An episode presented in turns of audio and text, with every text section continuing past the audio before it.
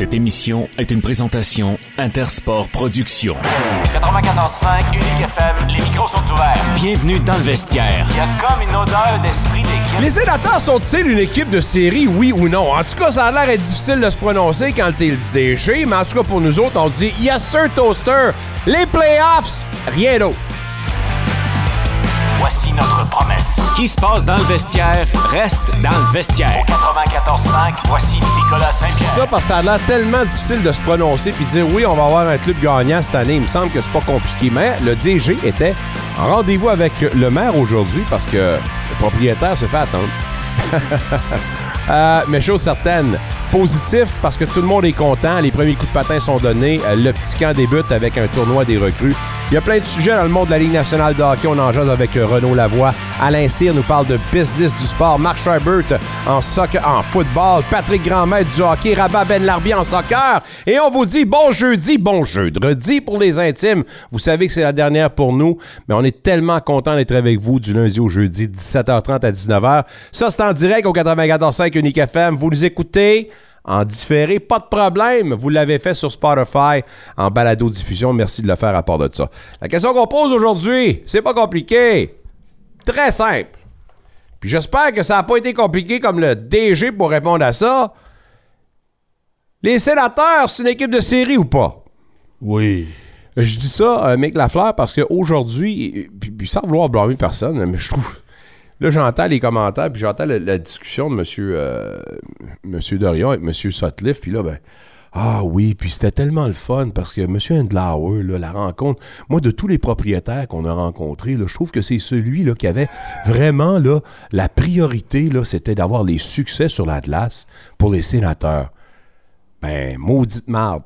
Dites-moi donc qu'il y a sept candidats, vous autres là, qui sont prêts à investir un milliard chacun, grosso modo, puis la priorité, c'est pas d'avoir du succès à Atlas. Belle imitation. Non, non, mais tu sais, Mhm. je trouvais que c'est de la bouillabaisse, man. Il dit, come on, guys. Arrêtez d'en beurrer épais. Je suis sûr que M. Landlauer, tant mieux. Puis yes, sir. Mais je suis sûr aussi que les six autres, probablement que c'est semblable à ça. La priorité, c'est d'avoir du succès. Pourquoi? Parce que la victoire fait foi de tout. L'autre chose où j'ai accroché ce matin, c'est quand M. Dorion questionnait à savoir si l'équipe était une équipe de série. Il dit A lot of people are talking playoffs. I don't want to make bold predictions. Traduction en français? Il y a beaucoup de gens en ce moment qui parlent de série, mais je veux pas faire de prédiction à l'emporte-pièce. Ben, j'ai des nouvelles pour vous, monsieur le directeur général. Puis encore une fois, sans vouloir souhaiter votre départ, loin de là. On ne souhaite pas de mal à personne. Mais reste que je me serais prononcé en faveur de oui, une participation, parce que la réalité, c'est que probablement que si ton club ne fait pas les séries, tu n'auras plus de job non plus. Bye bye. Tu sais, non, mais. Gars, mettons. Il faut être réaliste. Non, non, mais Jake Sanderson, la semaine passée, as-tu eu peur de dire, hey, j'ai signé parce que moi, je sais qu'on va gagner une coupe de mois, on sait tout d'abord de ça. On est prêt, là. Let's go! Yeah! Come on! tu sais, Pierre, je, je- je dis ça, là, mais, tu sais, juste dire, euh, yeah, on est rendu là, là. On peur de quoi? Vous avez peur de quoi de vous prononcer? Vous êtes un club de série. Je pose la question comme ça. Ça a tellement compliqué. Ah, ben, vous savez, hum, euh, peut-être, il y a bien des affaires, ah, mais en tout cas, euh, si on se rend là, on va peut-être arriver, puis on va être donc. Vous êtes voués à gagner cette année, boys. Quand même, vous voulez pas vous mettre de pression, là. On en a soupé des années de reconstruction. Il y en a plus. Il y a plus de place sur le line-up. Il y a plus de place sur le plafond salarial. Il me semble que c'est un signe évident que vous êtes pas mal moins. Vous devez dire que, ouais, dans l'interne, au moins, on doit être là, là. Lâchez-vous là, les gars. Vous êtes un club de playoffs. That's it, that's all. Playoffs or bust. Sur le Facebook, mesdames et messieurs, on a cette question auquel vous pouvez répondre d'ailleurs. montée de lait à l'habitude. Non, non, c'est pas une montée de lait. Je, je voulais juste. Ah ouais, man, comment, Ouais, guys? non, mais je te cette année, comprends. C'est assez, là, les maudits niaisages. Ah, mais vous savez, là, c'est- c'est des affaires de même, puis on va voir si la Lune va être alignée avec la planète Mars, puis un peu. Ok, Facebook, Facebook. Non, non, on, on mais- va aller- on s'en va dans le ciel, on, là. All right, je suis en forme, mesdames, messieurs, vous le savez. Page Facebook, quelques réponses. Simon Lavergne, co-animateur des matins uniques du lundi au jeudi, 5h30 à 9h. Simon Lavergne dit oui. C'est simple comme question, ça mérite une réponse simple. Ben, C'est ça, il y en a d'autres aussi. là. Essaye d'en prendre une plus longue, là. Ben, je sais pas, là. Ben, Non, mais Simon est humoriste nat- de OK, nature. essaye euh, de prendre quelqu'un qui travaille pas ici, ça va être correct. Stéphane, j'y crois, mais il faut qu'on reste en santé. La clé du succès, go Sands go. Euh, Il y a. euh, je ne sais pas comment on doit interpréter euh, cette nouvelle-là aujourd'hui, alors qu'on a accordé un contrat d'essai à Josh Bailey, c'est l'attaquant euh, qui a passé 15 saisons avec les Islanders de New York. Trop vieux selon toi ou? Ben écoute, 33 ans, c'est pas trop vieux, gars. Je pensais l'année dernière, j'ai dit, je me demande comment on va avoir de la place pour un Derek Brassard qui s'amenait, puis je disais que ça tenait qu'à un fil. Je pense que l'histoire m'a prouvé le contraire. Alors, un peu dans la même veine que l'an dernier, je pense que Josh Bailey s'amène pour amener justement cette profondeur-là, puis si jamais il y a des blessés, ben, il va pouvoir compenser. c'est ça. On verra s'ils sont capables de trouver chaussures ou patins à son pied. Euh, on en parle, euh, Ligue nationale de hockey. D'ailleurs, j'ai passé deux heures et demie aujourd'hui avec euh, les bons de la Ligue nationale de hockey pour tracer justement les, grandes lignes de cette année au niveau des diffuseurs et tout ça. Puis, c'est le fun de voir que euh, il n'y a pas eu nécessairement de gros changements cette année au niveau de la- de l'approche et des décisions qui seront prises. Euh, on redoutait, moi je redoute tout le temps ça. On va amplifier, on va augmenter la- la- les possibilités pour faire des reprises vidéo et tout ça. Euh, c'est pas ça. Je pense que les règlements et tout ça, on est au beau fixe, puis on semble justement vouloir avancer et euh, moi, je pourrais dire ça, bâtir sur ce qu'on a amené. Puis je pense que honnêtement, il n'y a pas nécessairement de gros accros sur euh, la saison l'an dernier. La seule chose où j'avais un problème, c'est le temps qu'on accorde pour les décisions serrées. Puis euh, il y a Steve Coolius, d'ailleurs, qui est euh, un des, des, euh, des- des- animateurs euh, à Toronto, qui disait euh, y a-tu moyen à un moment donné de, de, de, de- voir un barème de quoi qui peut être justement challengé et, pour, pour éviter des longueurs, quelque chose comme ça, ça ressemble à ça. Puis il y a M. Campbell, un des dirigeants, Carly Campbell, qui dit Wow, attends une minute, là. Faut que tu saches une chose, c'est que tous les buts, toutes les rondelles qui traversent la ligne des buts sont revisées. Ah, La Ligue ouais. nationale de hockey, là, euh, quand on dit qu'on s'en va dans le bunker et tout ça, tous les buts sont revisés rapidement. Puis s'il y a un challenge, une décision serrée. Mais où je me disais en sous-question, ben, il dit si vous revisez tous les buts, pourquoi qu'on en met un challenge? Anyway, une question existentielle comme ça, mais chose Ouais. certaine, on s'affaire à vous donner toute une, toute une année, toute une année de diffusion. Il y a plein d'affaires qui arrivent. Entre autres, euh, la Heritage Classic, c'est euh, un retour pour le 20e anniversaire la première euh, héritage qui avait eu lieu à Edmonton, on se souviendra. Oui. Les Oilers contre les Flames cette fois-ci, cette année. Il y a évidemment les, euh, les euh, championnats européens, pas les championnats, mais les séries européennes, dont les sénateurs font partie. Bref, une belle saison, puis j'ai hâte de vous présenter ça parce que nous sommes le diffuseur officiel de vos sénateurs et ça débute la semaine prochaine, le 24, dans un match pré-saison contre les Maple Leafs de Toronto. Félicitations à l'Atlético d'Ottawa qui a trouvé une façon d'aller chercher quelques points Oui. et avec une nulle de 1 à 1 hier contre le Pacific FC, a grimpé d'un rang au classement. Maintenant quatrième, on sait tous que le top 5 de la CPL participe aux séries. Euh, je voulais en parler parce que Max Tissot a marqué son deuxième de la saison, mais un but pas piqué des verres, avait même des allures de Lionel Messi, m'a dire. Ah, C'est euh, c'est beau. Il y a un film qui s'appelait Bandit Like Beckham aussi. Alors, regardez ça, vous Ouais. avez, il a fait la curve. Il a fait la curve. Il a encore un bon pied, Maxime. Alors, chapeau au gars de la place. Puis, euh, 12 lancés, 8 cadrés, temps de possession 41% en faveur de l'adversaire, mais tout de même 1-1 et des points engendrés, très important. Il y a un match du jeudi soir en NFL, deuxième semaine d'activité qui débute avec euh, un- une rencontre entre les Vikings et les Eagles. Les Eagles qui ont remporté leur premier match. Les Vikings, c'est le contraire, défaite donc contre les Bucks. Seront-ils capables d'aller chercher une grosse victoire? Parce que toutes les équipes, on se répète, là, tous les matchs sont hyper importants. Mais de voir les Vikings se retrouver à 0-2, une équipe qu'on voyait probablement parmi les équipes de tête, eh, pas certain qu'on aimerait tel scénario. On n'aime pas non plus ce qui se passe du côté des Blue Jays. Une autre occasion ratée dans ce troisième match d'une série de quatre où on s'est fait varloper par la marque de 10 à 0. L'offensive ne fonctionne tout simplement pas. Et il y a des gars qui devront être pointés du doigt si jamais cette équipe-là ne participe pas aux séries. En ce moment, un match derrière le top 3, en fait, la dernière place de l'endroit aux séries, meilleur deuxième. Euh, et Ovaldi au monticule pour les Rangers et Gossman 11-8, 3-28. Oh, ça sent une petite victoire ici. Il faut Match. juste que l'offensive doit être, doit être présente. Là. Match numéro 4 et euh, on dit bonne chance. Avant de passer à Renaud Lavoie, la Coupe Davis, félicitations Canada. Les deux premières rencontres, c'est l'équipe qui défend son titre évidemment. Hier, on balayé les trois matchs contre l'Italie et aujourd'hui, on a remporté leurs deux matchs en simple contre la Suède. Alors, c'est un très bon départ pour les Canadiens. Euh, il y a eu euh, des réunions cette semaine avec la Ligue nationale de hockey. Il y avait le Car Wash, on en parlait le- un mardi avec Renaud Lavoie. Mais il y a eu des déclarations qui, euh, encore une fois, me laissent perplexe, dont une troisième, peut-être, une troisième aventure de la Ligue nationale de hockey à Atlanta.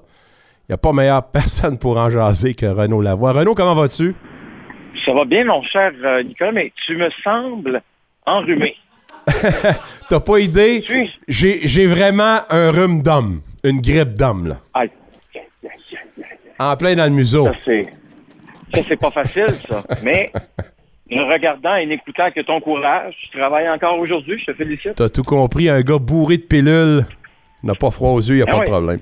Euh, Exact. Bill Daly, euh, je sais pas, il y a, Phoenix, puis là, je suis en train de me dire si on est en train de pas faire la même chose avec Atlanta.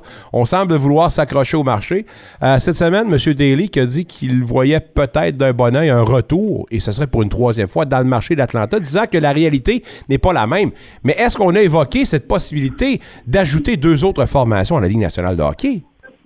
Oui, puis je pense que là, on va dépasser le milliard de dollars dans ce qu'on demande. là.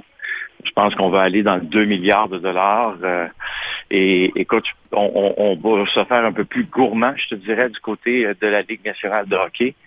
Euh, là, c'est pourquoi je pense que quand on dit 2 milliards de dollars pour euh, l'acquisition d'une nouvelle franchise, donc pour une, une expansion, euh, peut-être que c'est 2 milliards au total, là, mais c'est énormément d'argent.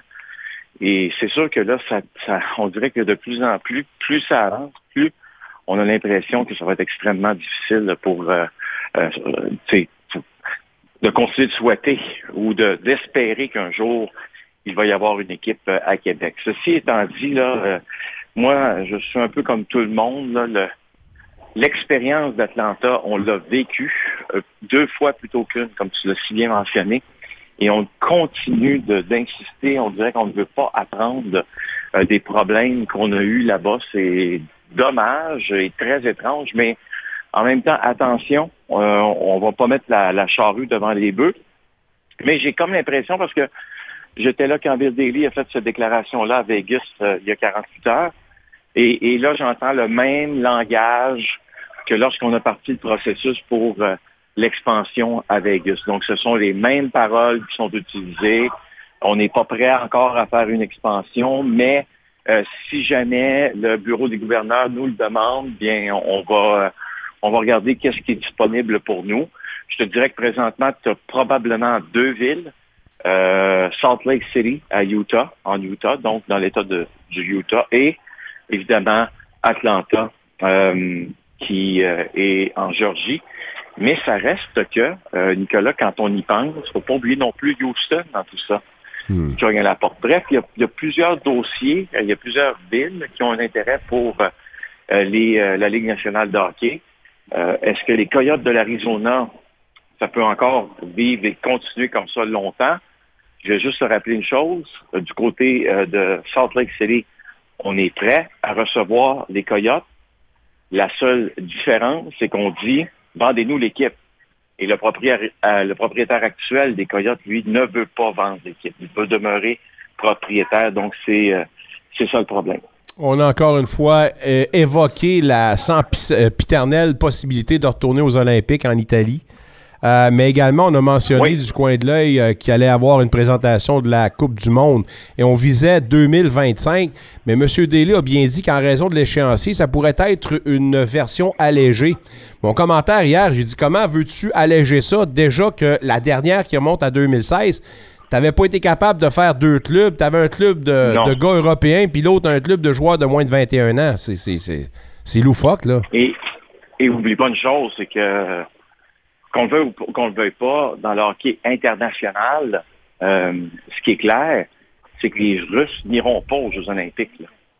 à moins que le conflit en Ukraine se règle. Ouais. Et bref, tu, tu vois jusqu'à quel point c'est très complexe, très difficile euh, comme situation.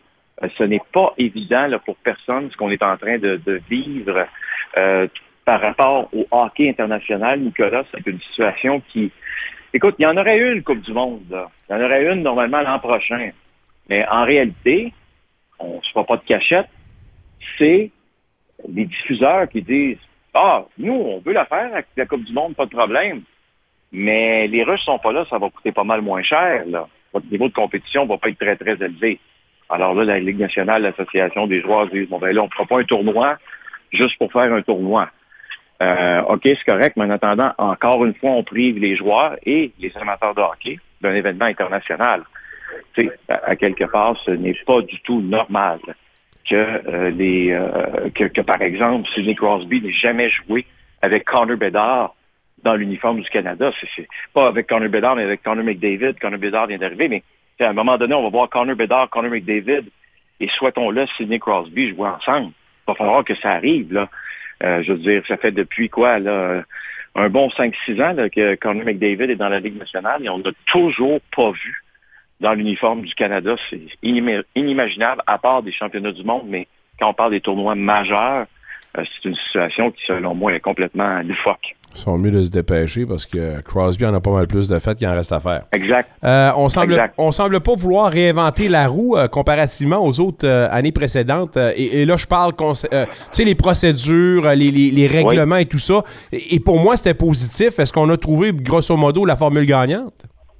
Là, tu parles de quoi exactement? Ben, je parle, tu sais, des fois, on, on, débute la saison, puis là, ben, ah, oui. on va ajouter un challenge pour le vidéo, on va ajouter ouais, un règlement là-dessus, on va modifier. Oui. Cette année, ça semble être le statu quo, puis je me suis réjoui de ça parce oui. que on, on, semble vouloir justement éviter de compliquer les affaires. Là. Oui. Mais je veux dire une chose, même si on veut le statu quo et on a le statu quo présentement, euh, je veux pas vendre le punch, je ne le ferai pas, mais euh, j'ai sondé les meilleurs joueurs de la Ligue nationale, la crème de la crème, là, ouais. qui étaient justement à Las Vegas au cours des derniers jours. Je leur ai demandé s'ils étaient commissaires de la Ligue nationale pour une journée. Que ferait-il? Et les réponses, là, on va en reparler ensemble, je te le promets, d'ici le début de la saison, mais les réponses étaient incroyables. Tu vois que les joueurs réfléchissent déjà à tout ça se pose des questions sur qu'est-ce qui serait mieux pour l'avenir de la Ligue nationale de hockey. Euh, on dit souvent, ah, les joueurs de hockey, ça fait juste jouer au hockey, ça dit pas un mot, puis ça veut, on veut pas les, on veut pas être dérangé avec autre chose. C'est plus ou moins vrai. Les réponses des joueurs, que ce soit Sidney Crosby, euh, écoute, je peux te parler de, euh, de, de, John Tavares, etc., qui ils ont été excellents, mais vraiment excellents dans leurs réponses. Comme je te dis, je ne vendrai pas le punch, si ça ne te dérange pas. Mais une chose est certaine, lorsqu'on en parlera ensemble, euh, tu vas aimer ça, puis tu vas voir que ce sont des gars qui euh, ont, ont, de très, très bonnes idées pour rendre le hockey de la Ligue nationale beaucoup plus intéressant qu'il est pour qu'aujourd'hui. Et peut-être, je te dirais d'une certaine façon, Nicolas, si tu me le permets, peut-être un peu plus sécuritaire. Ah. Ça aussi, c'est important de le souligner. Hâte d'entendre ça. Euh, on apprenait aujourd'hui que la boisson officielle de la Ligue nationale de hockey, BioSteel, s'est mise sous la protection de la loi sur la faillite. Et, et, je me demandais, côté répercussions pour la Ligue et l'entente et tout ça, euh, qu'est-ce qui arrive?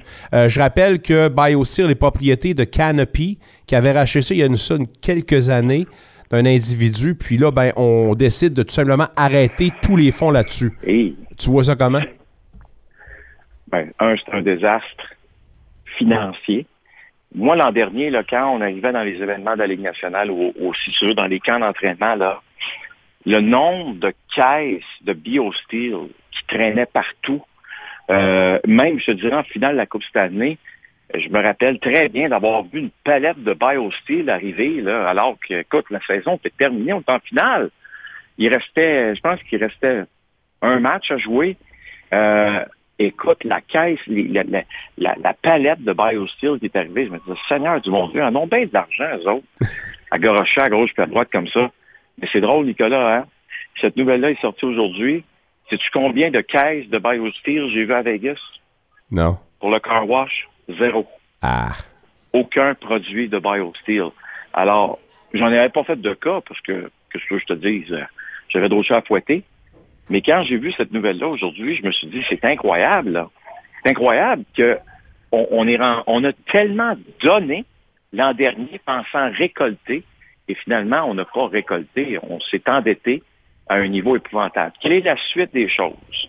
Extrêmement intéressant. Écoute, c'est pas compliqué. Comme tu le sais, c'est le tournoi euh, des recrues à Buffalo qui commence demain. Je suis présentement à Buffalo. Euh, et, et- et- et demain, est-ce qu'il va y avoir du biosteel qui va traîner à gauche puis à droite? Si la réponse est non, euh, c'est sûr que c'est c'est vraiment pas une bonne nouvelle. Ça veut dire que là, il va falloir que la Ligue nationale réagisse. Et imagine-toi comment Gatorade va trouver ça très drôle. Ben, c'est ça, j'allais Gatorade dire. était avec la Ligue. Ben oui, C'est là avec de- depuis combien d'années Gatorade? C'est c'est des Ah, hein? associations là, qui semblent tout croche, ficelées tout croche, parce que je dois faire un parallèle entre là ce qu'on vit avec euh, BioSteel, puis je, comprends que la Ligue n'a pas nécessairement un mot à dire là-dessus, mais euh, Bally Sports, la- l'affaire du, du, euh, diffuseur euh, régional, là, ça Ah. aussi c'est un gros problème. Là. Ouais, mais là, ça dépasse Barry. Là, là, là, on est devant une situation. J'étais justement avec mes amis des Penguins de Pittsburgh, les dirigeants de l'équipe, euh, à Vegas. Puis on- eux euh, ont complètement chamboulé, là, euh, si tu veux, la façon dont on diffusait les matchs. On, on travaillait toujours avec AT&T. AT&T qui a aussi fait faillite en passant la portion diffuseur Wow. de, de sport, OK?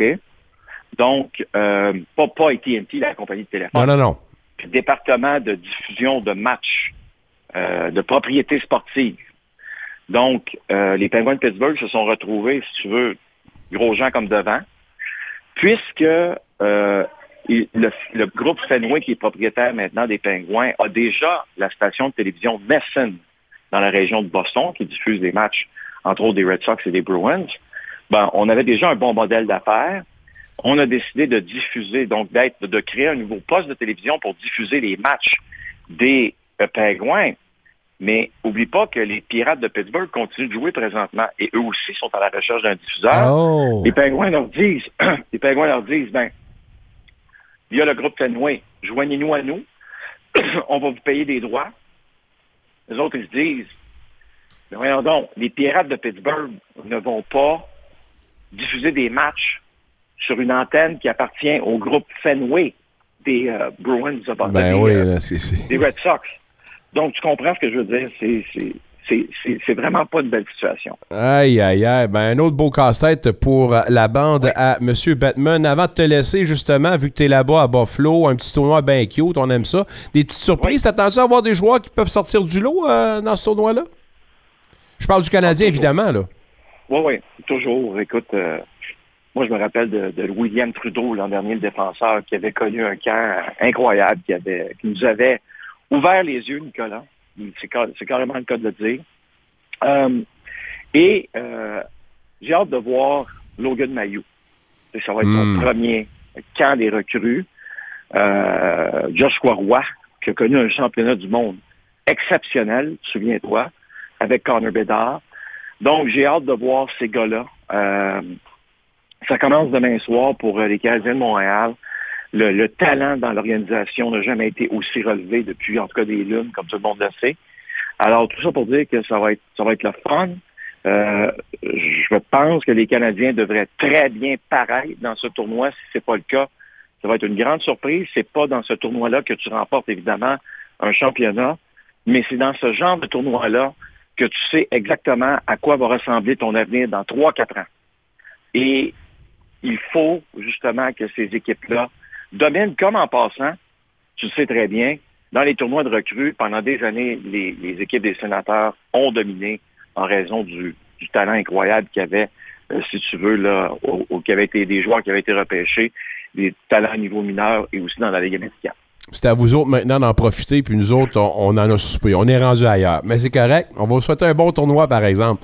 Puis euh, j'espère que Logan. Mayou, j'espère que Logan Mayou va, va avoir une bonne disposition. Ça doit pas être facile pour lui, mais de rester justement euh, comme ça avec Paul Byron, puis euh, tu sais, de prendre un peu le, le- le pouls de ça, ça doit l'aider à cette insertion-là. là. Ben, c'est certain. Puis c'est la meilleure chose qui est arrivée à un gars comme Logan Mayou. J'ai rencontré les membres des médias aujourd'hui. J'ai parlé à Bill Daly il y a 48 heures, qui a dit qu'il avait été très impressionné par le jeune. écoute, là, on va prendre la page, on va la tourner. Maintenant, on va le regarder jouer. J'espère qu'on va pouvoir en profiter pendant longtemps. Bon week-end, mon ami, et on se parle mardi prochain. Bon football, porte-toi bien et à mardi. Salut. Renaud Lavoie, mesdames, messieurs, le TVA Sport. On est ensemble deux fois la semaine de, ben, de, de 17h40 à cette heure-là. là. Deux fois la semaine, c'est ça. Puis, euh, membre de notre grande équipe d'experts et d'expertes sportifs. Mesdames, messieurs, on en a pour tous les goûts. D'ailleurs, plus tard à l'émission, il y aura euh, Rabat Ben Larbi qui va nous parler euh, de soccer. Patrick Grandmaître euh, reprend sa chronique une fois tous les jeudis pour parler de hockey et de tout et de rien. faut pas oublier qu'en ce match du jeudi soir, Marc Schreiber va nous jaser de football. Mais tout d'abord, poursuivons la discussion. En fait, c'est un segment intéressant puis qu'on a ajouté en vous parlant de la business du sport. Puis on est très heureux de pouvoir en jaser avec Alain Cyr qui nous attend en bout de ligne. Alain, comment vas-tu? Hey, ça va super bien, vous autres? Va super bien, merci. Une belle semaine à part de ça. Le golf est bon. Bref, on annonce Non, un- le, pickle- le- le pickleball est meilleur que le golf. le pickleball. On va s'en rejaser à part de ça, cette affaire-là. Hey, juste de même, t'es-tu un fan de football, toi? Euh, je te dirais euh, 50-50. Le Football NFL, j'aime bien ça. Ouais, hein? Bon, OK, fait que t'es, t'es un gars qui regarde ça, mais pas euh, raw, raw, raw, là. Non, exact, exact. OK. T'as-tu un club préféré ou... euh? Euh, ben, dans le temps, j'avais, j'avais mon, mon club, c'était les Bengals de Cincinnati quand que, euh, Boomer Esiason était le quarterback. Oh, yes. Et puis, et puis ils, ont, ils ont passé tellement d'années euh, avec deux victoires, euh, 16 défaites, que j'ai arrêté de les- suivre. Donc, euh, disons que j'étais un fan de football euh, opportuniste. Ouais, OK. Avec Burrow, par exemple, t'aurais des bonnes raisons d'y retourner, mais on, on s'allongera pas là-dessus. Euh, je voulais t'entendre concernant euh, cette transition qu'on a vécue euh, l'an dernier, un peu... euh, on a provoqué les choses en raison justement des... euh, ben, de décisions qui ont été prises ou pas prises par l'ancien commissaire de la LAGMQ, M. Courteau. Ça mène maintenant Mario Cecchini qui va euh, débuter ou qui a débuté son règne. Euh, Est-ce qu'on peut s'attarder un peu sur euh, le ben, l'empreinte qu'a laissé un, un puis comment toi t'as vu et t'as réagi suite à, toute la tempête qui a, suivi ou qui a précédé justement son départ? Ben écoute, la première chose qu'il faut, faut dire, c'est que M. Courteau, Gilles, a, euh, a débuté dans cette ligue-là en 1986. Donc, il a fait 37 ans. Puis, un dirigeant qui dirige une ligue de hockey, une ligue sportive, euh, pendant 37 ans, euh, à un moment donné, leurs idées, leur, leur philosophie devient stagnant, dans le sens que on a besoin de nouvelles idées, on a besoin d'une nouvelle voie. Et puis, moi, je vois ça très positivement, l'arrivée de M. Cicchini. Pas pour critiquer M. Courteau, mais, mais parce que M. Cicchini va amener des nouvelles idées. Et puis, la Ligue va pouvoir, je pense, euh, reprioriser euh, ses forces et ses faiblesses, et puis d'attaquer les dossiers qui sont primordiaux pour l'avenir du Ligue. Fait que moi, je vois ça d'un très bon œil. c'est euh, c'est un point hyper important. Puis je pense que dans plusieurs domaines, c'est qu'à un moment donné, quand tu es en place pendant trop longtemps, euh, sans dire que tu plafonnes, c'est que tu ressembles, tu regardes plus les choses de la même façon. Puis au niveau du train-train quotidien, je pense que tu embarques dans une certaine routine qui fait en sorte que tu vois pas les choses de la façon la plus positive pour faire avancer ton produit. Est-ce que je me trompe en disant ça? Puis ma sous-question, est-ce que maintenant qu'on sait, après 37 ans, est-ce que on ne doit pas répéter la même erreur? Et est-ce que le poste de commissaire doit être, euh, en tout cas, euh, revu à tous les quatre ans, quelque chose comme ça? Ben écoute, moi je pense que tu as 100% raison. Quand, on est euh, on est trop proche du forêt, euh, on manque on manque des opportunités, on manque des choses, on est confortable dans nos dans nos petits souliers. Donc c'est certain qu'après euh, 37 ans ou 20 ans ou peu importe, on devient trop confortable. Je pense sincèrement maintenant que la Ligue a une opportunité, M. Cicchini a une opportunité de prendre la saison 2023-2024, réévaluer euh, tous les programmes que la Ligue euh, fait, tous les dossiers, toutes les- et, et remettre une ordre de priorité qui va faire en sorte que cette Ligue-là va pouvoir euh, arrêter d'être les enfants pauvres de la Ligue canadienne, que cette Ligue-là va pouvoir vraiment euh, se remettre sur la map avec, euh, avec les idées que M. Cicchini aurait. Donc, pour toutes ces raisons-là, je pense que l'avenir de la Ligue euh, pourrait vraiment s'améliorer. pose une question comme ça, puis tu me réponds comme tu veux, mais est-ce qu'on aurait peut-être préféré d'avoir un gars, un gars de à la tête de la, ligue au lieu d'avoir un gestionnaire? Puis je comprends que c'est pas le- ça prend quand même un bonhomme qui sait compter et tout ça, mais un gars plus proche du produit, est-ce que ça aurait été mieux pour toi? Ben, moi, je pense que, que le bon dirigeant va être capable de s'entourer de gens pour combler ses faiblesses. Et puis, si, si M. Cicchini prend le temps d'évaluer le- le produit de la Ligue junior majeure du Québec, d'évaluer c'est quoi vraiment les faiblesses, euh, de poser les bonnes questions, il va pouvoir vite euh, s'adapter et puis d'amener des nouvelles idées. Exemple, Nicolas, euh, le problème numéro un, d'après moi, de cette ligue-là, c'est la matière première. C'est la, quantité de joueurs et la qualité de joueurs en grand nombre qu'on a dans cette ligue-là. Donc, si ça serait moi le commissaire, un des premiers gestes que je poserais, c'est, convoquer la Ligue canadienne, d'être capable d'avoir une rencontre pour parler de rééquilibrer les territoires de recrutement au travers du Canada et les États-Unis. Est-ce que tu savais, Nicolas, que la Ligue junior majeure du Québec a le plus faible euh, territoire, ou les, les territoires les plus faibles euh, de la Ligue canadienne au complet? En Ouais, tu l'avais un- mentionné le euh, plus la semaine dernière, ça. euh, aux États-Unis, les- les, l'Ontario puis l'Ouest avaient gardé les meilleurs territoires américains. Exact. En plus, en plus d'avoir le plus petit bassin de, de- de joueurs dans nos territoires, dans notre province, on a les, on a les pires territoires.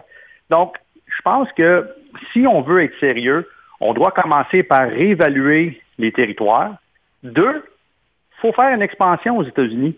Il n'y a pas assez de joueurs au Québec. Il y a 15 équipes midget 3 au Québec pour fournir 12 équipes québécois et, et 6 équipes euh, des maritimes. Il y a 10 équipes midget 3 additionnelles des maritimes, mais quand même 25 clubs midget pour fournir 18 équipes juniors majeures. Pour moi, la pyramide, il n'est pas assez euh, à, pic. Donc, moi, je pense que la Ligue doit se pencher sur agrandir leur, leur bassin, aller chercher la capacité d'aller chercher plus de joueurs dans d'autres territoires, faire une expansion qui va faire en sorte que la Ligue va pouvoir rentrer dans ses coffres un 2,5 à 3 3,5 millions pour aider à payer pour d'autres programmes, puis commencer le roue à rouler, puis commencer à améliorer des programmes que euh, sont pas capables de se payer pour l'instant. Puis je pense que ça serait un bon début pour eux. Donc, toi, une LAGMQ à 20 clubs, t'as aucun problème avec ça? Moi, je pense qu'un LAGMQ doit monter à, à 22, 24 clubs si possible. Bon, Parce que, ouais, là, c'est- impossible. Non, peut-être c'est impossible, mais, mais je pense, Nicolas, il faut voir plus grand puis satisfait avec moins. Parce que aujourd'hui, il y a 18 équipes dans notre ligue, 16 de ces équipes-là qui font les playoffs. Moi, d'après moi, c'est un petit peu un non-sens. La, la structure de playoffs pour être revue, pour que ce soit 14 équipes qui rentrent dans les playoffs. Euh, les, deux, les deux premières places de chaque conférence auraient un bail. Donc, éliminer la première ronde, que dans le fond, il n'y a presque pas d'intérêt de toute façon pour la première ronde. On va dire les vraies choses. Euh, donc, il y a une façon, je pense, pour s'asseoir, discuter, maintenant que M. Cicchini est en place, évaluer les pour et les contre, et puis de prendre les décisions qui sont bonnes pour la Ligue et, et la collectivité de la Ligue. Pourquoi il n'y a pas une seule et unique Ligue canadienne de hockey? Pourquoi il y a trois ligues sous une même entité? Puis Ben, le, écoute, rôle du, le rôle du président de la Ligue canadienne de hockey, c'est quoi finalement? Ben écoute, ça, ça, si tu te souviens, a la Ligue canadienne, le président, le, le- le commissaire, ça fait pas tellement longtemps que ça existe. Ça a été M. Branch qui était le commissaire de la Ligue de l'Ontario et la Ligue canadienne en même temps. Et puis, moi, j'ai fait partie d'un comité euh, qui, a été, euh, qui a été emporté à Toronto, je pense en 2009-2010, justement pour évaluer euh, la possibilité de, faire, d'amalgamer les trois ligues dans une pour des raisons tout à fait, des raisons légales, des raisons se protéger sous la même, euh, sous le même parapluie que, exemple, la ligue, euh, la ligue de baseball. Oui, Souviens-tu qu'il y avait la ligue américaine et la ligue nationale? oui. Bon, mais, mais il y a eu des poursuites euh, au niveau de la ligue, la ligue Major League Baseball pour les, les lois antitrust, puis je sais pas c'est quoi le mot en français, là, antitrust, là, les, les- les lois Ouais. anti-compétition, mais, Ouais. mais, mais ça, les pénalités aux États-Unis sont, sont exorbitants. Quand une ligue ou quand une entité se fait euh, euh, est rendue coupable de, de collusion, mettons, ou de, de, de, de- de antitrust. Ouais. Fait que la Ligue canadienne doit s'en aller vers une amalgamation. Ça, ils doivent, parce qu'en ce moment, il y a trois ligues avec 80 ou 85% c'est les mêmes règlements. Les territoires sont exclusifs. Les, les, les modalités euh, de, de- de rémunération de joueurs, euh, les commandites, c'est réparti équitablement à travers de la Ligue. Il y a trop, il y a trop d'éléments qui sont pareils pour ne pas dire que c'est pas trois ligues, mais c'est opéré comme une ligue. Tu me suis-tu? Ouais. Donc, donc, je pense qu'il est temps que la Ligue se penche vraiment à l'amalgamation. Ça serait le temps que des gens euh, ben, flairent la bonne affaire, puis euh, on s'entend, je pense que ça ferait du sens pour tout le monde. Bref, on en reparlera un autre tantôt, mais prépare-toi, la semaine prochaine, je veux t'entendre sur comment on procède pour la reconstruction, la stratégie, puis tout ça, puis euh, pour éviter un long détour, puis un long cycle de reconstruction, quels sont les conseils qu'on peut donner? Alors, euh, ça va être ton devoir pour la semaine prochaine. La, la- la première chose qu'il faut faire quand on reconstruit euh, par expérience, il faut, faut se désabonner de tous nos euh, réseaux sociaux. C'est la première chose. faut, faut, faut dire à nos grands-pa- nos grands-parents d'arrêter d'écouter les, les médias. Donc, c'est la première chose. C'est un très bon conseil. Je suis sûr que ça va pas tomber dans l'oreille d'un saut. Hey Alain, super le fun, franchement. Puis euh, si tu regardes du football en 20 semaines, je t'en souhaite du bon. Sinon, ben, la semaine prochaine, on fait ça. Excellent. Let's go, donne pickleball. Pickleball, let's go. Je t'appelle là-dessus. Salut! Bye-bye. Bonsoir. Pickleball, le mall. Près de chez vous bientôt. C'est la deuxième heure de la meilleure émission sportive francophone et de Capital qui s'amène. De l'autre côté de la pause, on a du soccer avec Rabat Benlarbi. Patrick Grandmaître nous parle de sa vision du monde du hockey. Mais tout d'abord, faisons le profil des forces en présence ce soir au Thursday Night Football avec notre ami sur la ligne de côté, Mark Schreiber, dans le vestiaire 94.5 de Ligue FM. Ma checklist, partir random vers n'importe où. Jouer les rockstars à Malibu. Danser dégueuler sous la pluie. Loader nos cartes de crédit. Faisons-nous la promesse. La Cette année, on peut pas se tromper. La pression va être énorme. Doit être l'année où les sénateurs vont aller à l'échelon supérieur. Giroud, Stutzla, Kutcha, Chabot. Ça débute sur nos ondes le 24 septembre pour le premier match pré-saison. Le hockey des sénateurs avec Nicolas Saint-Pierre et Alain Sancartier au 94.5 Unique FM. Salut tout le monde, ici Jonathan Desnoyers, animateur du Top 10 de Nick FM. Le samedi midi, je vous invite à venir découvrir nos 10 plus gros coups de cœur musicaux de la semaine. On est chanceux, on a de la très bonne musique franco sur nos ondes et on vous en fait profiter. Le top 10 d'Unique FM, chaque samedi à midi au 94.5 Unique FM. Bonjour tout le monde, ici Patrick Guillotte et Éric Barrette. Nous avons l'honneur d'animer chaque samedi à partir de 7 heures. Les Week-ends Uniques, c'est votre rendez-vous décontracté du samedi matin où vous découvrirez nos chroniqueurs passionnés qui vous parleront de choses qui les passionnent. Sans oublier l'actualité locale, régionale, nationale et sûrement aussi les sports et autres choses qui se passent sur Internet. Les Week-ends Uniques, c'est un rendez-vous à ne pas manquer. Bon matin tout le monde! Les week-ends uniques, tous les samedis dès 7h au 94.5 Unique FM. Aussi disponible sur l'application mobile Unique FM. Jusqu'à 19h, vous êtes dans le vestiaire avec Nicolas Saint-Pierre et la meilleure équipe de collaborateurs sportifs. Au 94.5 Unique FM.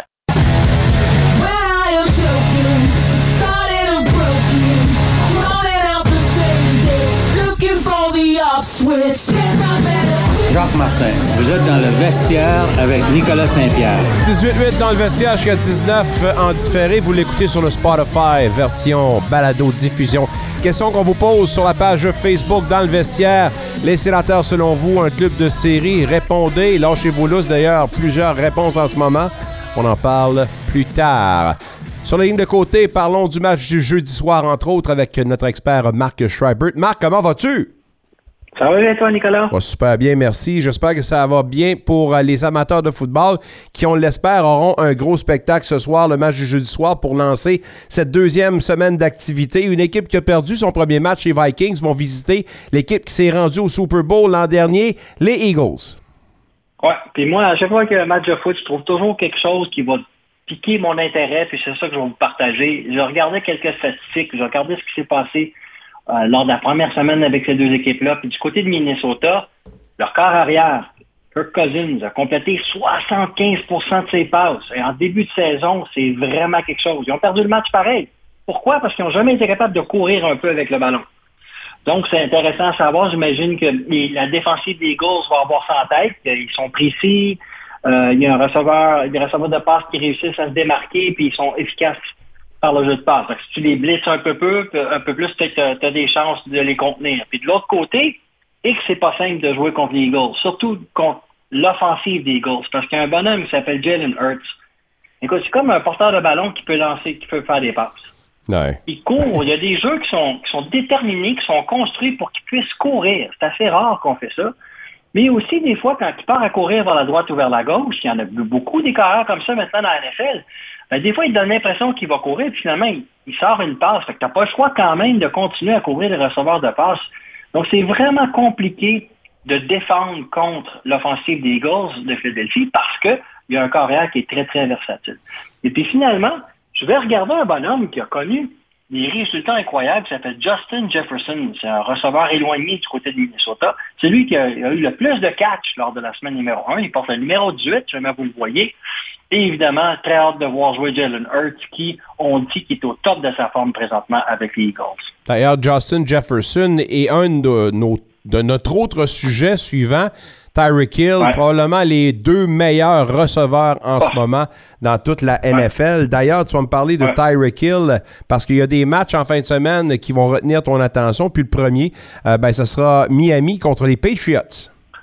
Oui, puis je vous les ai mis dans cet ordre-là, même si c'est le match du dimanche soir, c'est vraiment celui que j'ai qui m'intéresse le plus ce week-end, parce que Miami joue contre les Patriots, comme tu le dis, puis quand tu regardes ce qui s'est passé la semaine passée, avec les, jeux de la semaine, à chaque fois, un jeu sur trois, c'était Tyreek Hill qui l'avait.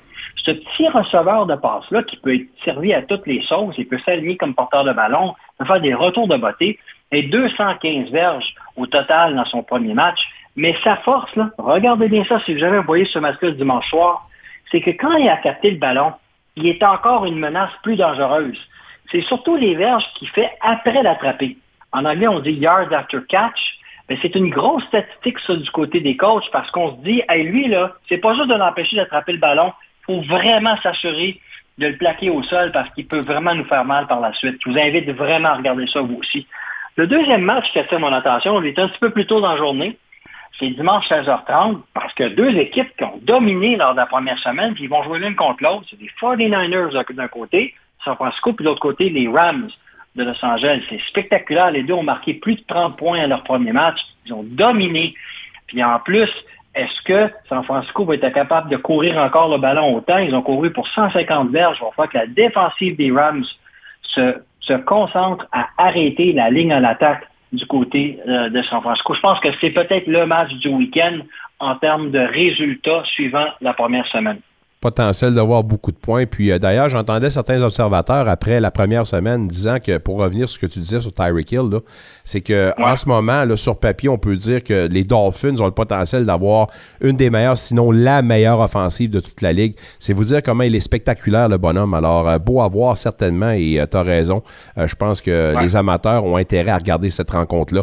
On va se pousser vers le match du lundi soir, et ça ben sera les Steelers contre les Browns. Puis en plus, ça arrive pas souvent, c'est arrivé quelques fois l'année passée, il y a deux matchs du lundi soir. Combien de fois, je ne sais pas ce qui se passe, depuis quelques années que NFL teste, ça, j'imagine. Donc moi, c'est moi qui aime ça regarder tous les matchs, j'ai pas le choix de m'installer avec deux écrans, ça complique ma vie un peu. Mais euh, sais pas la raison d'être, parce que le jeu du soir, il n'y en a qu'un seul, on porte notre attention là-dessus. Est-ce que c'est pour réduire un peu Euh, le nombre de matchs que le dimanche, je ne sais pas, mais très intéressant. Puis moi, celui qui m'intéressera, ce serait les Steelers contre les Browns, parce qu'il va falloir que la défensive des Steelers soit capable d'arrêter Nick Chubb et l'attaque au sol des Browns, sinon il n'y aura pas de match. Euh, effectivement, alors un beau défi. Puis euh, Nick Chubb, un bonhomme à prendre au sérieux et à prendre avec des pincettes. Les Canadiens de football, on approche évidemment la fin de la saison. Il reste plus beaucoup de rencontres. Je pensais vraiment que c'était passé euh, ce, cette, euh, ce voyage-là, mais euh, tu me rappelles que non, c'est pas ça. C'est le fameux voyage sur la côte ouest. Puis il y a une chose que Marc m'a dit tout de suite en partant quand on a euh, suivi les euh, Red Blacks, en fait le rouge et noir à leur première année. Il dit ça, c'est arrangé avec le gars des vues. Puis c'est pas un hasard pourquoi que les matchs des Lions sont présentés à 19h, heure du Pacifique. Tu vas m'expliquer ça, Exactement. évidemment, puis c'est jamais facile. Ça va être un gros challenge pour la gang ottavienne. Ouais, mais j'ai bien hâte de voir, puis il va falloir en passant que c'est la pire défensive présentement à Ottawa pour le nombre de verges concédées par match. On concède plus de 400 verges en moyenne par match à l'adversaire. C'est la première affaire qu'il faut que ce soit réglé. Mais ce que tu viens de dire, là, Vancouver et les Lions de la Colombie-Britannique ils ont compris ça il y a bien longtemps. Eux autres, quand ils reçoivent à la maison, ils reçoivent volontairement le vendredi soir. Si on concerne de la Ligue canadienne, tu n'as pas énormément de budget pour déplacer 60 personnes parce que c'est une grosse équipe. Tu sais, 7-8 jours à l'avance pour pouvoir dealer avec le dé- décalage horaire. Et donc, souvent, on arrive deux jours à l'avance au maximum. Puis, quand tu commences à 7 heures hors de Vancouver, dans ton système à toi, il est 10 heures le soir. Parce que tu, joues dans l'Est, tu te- tu t'entraînes dans l'Est.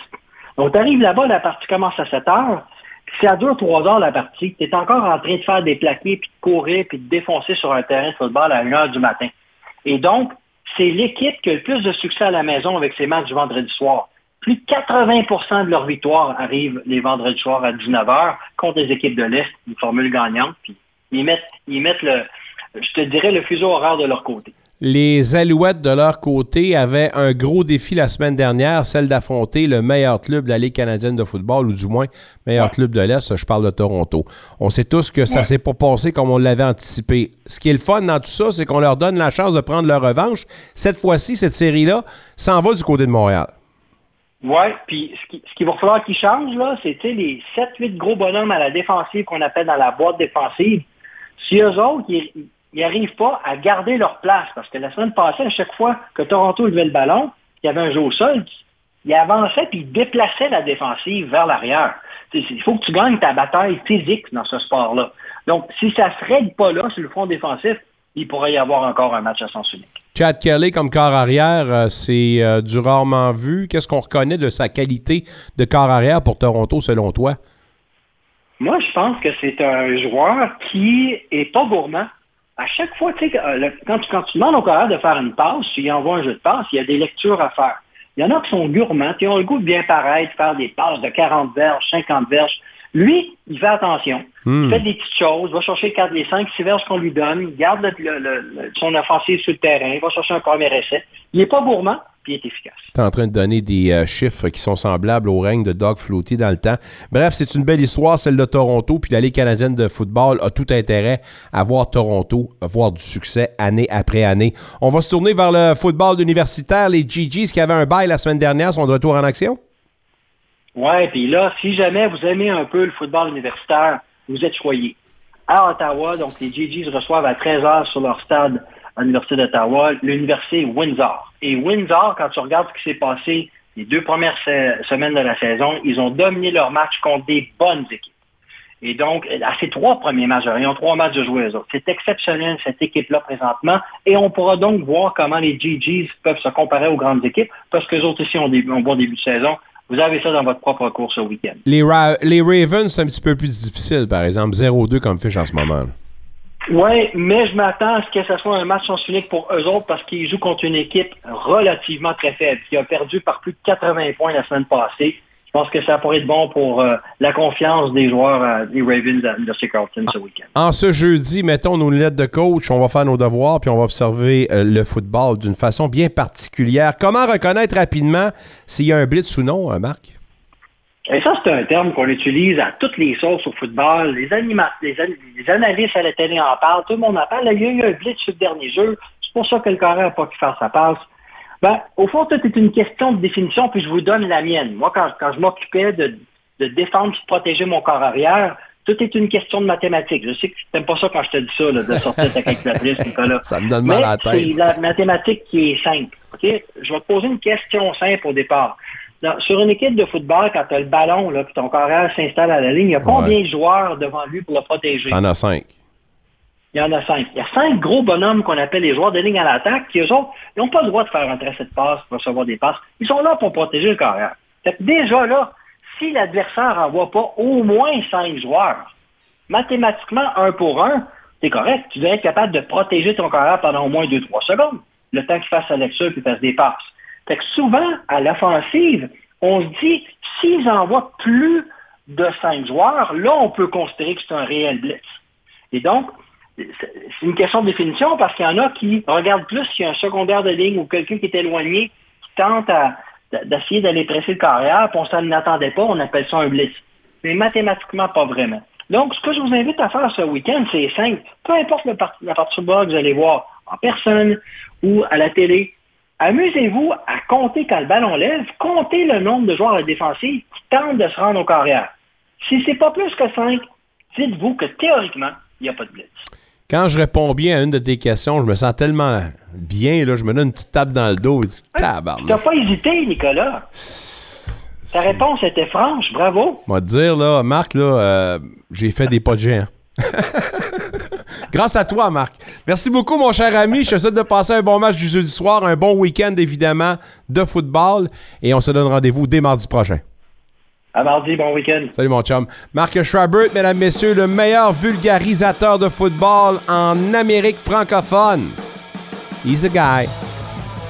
Cherchez pas ailleurs, il est ici, dans le vestiaire, mardi, jeudi, au 94.5 Unique FM. Shout out à mon chum, Richard Saint-Pierre, un grand fan de Led Zeppelin. Il s'est fait tatouer les sigles, les images des quatre bonhommes. Les logos, pardon, les logos. Puis lui s'en vient avec tout euh, son gros bois pour faire un gros feu en fin de semaine au lac du Poisson Blanc. Rick, prudence sur les routes, je te demain. Nous, on se revoit de l'autre côté de la pause, mesdames, messieurs, avec une grosse portion de hockey et tout ce qui se greffe autour. Patrick Grandmaître revient dans le vestiaire.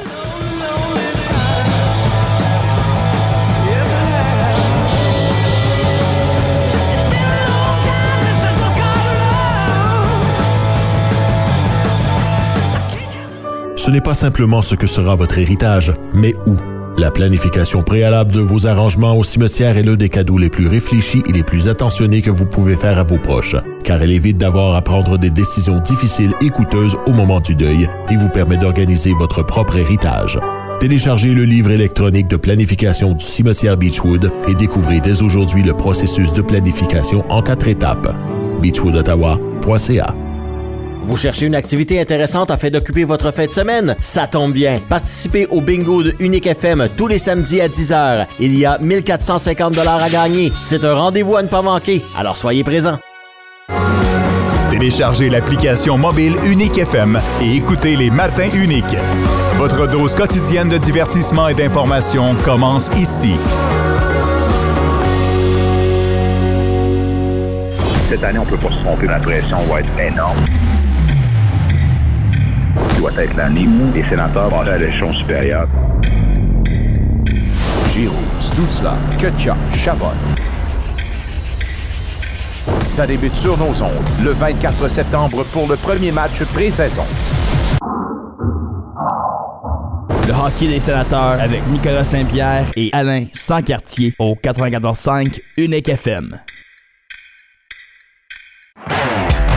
Jusqu'à 19h, vous êtes dans le vestiaire avec Nicolas Saint-Pierre et la meilleure équipe de collaborateurs sportifs.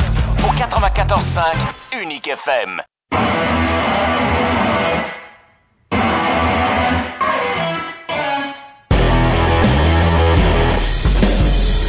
Maxime Tissot de la Pético. Vous écoutez Dans le vestiaire avec Nicolas Saint-Pierre.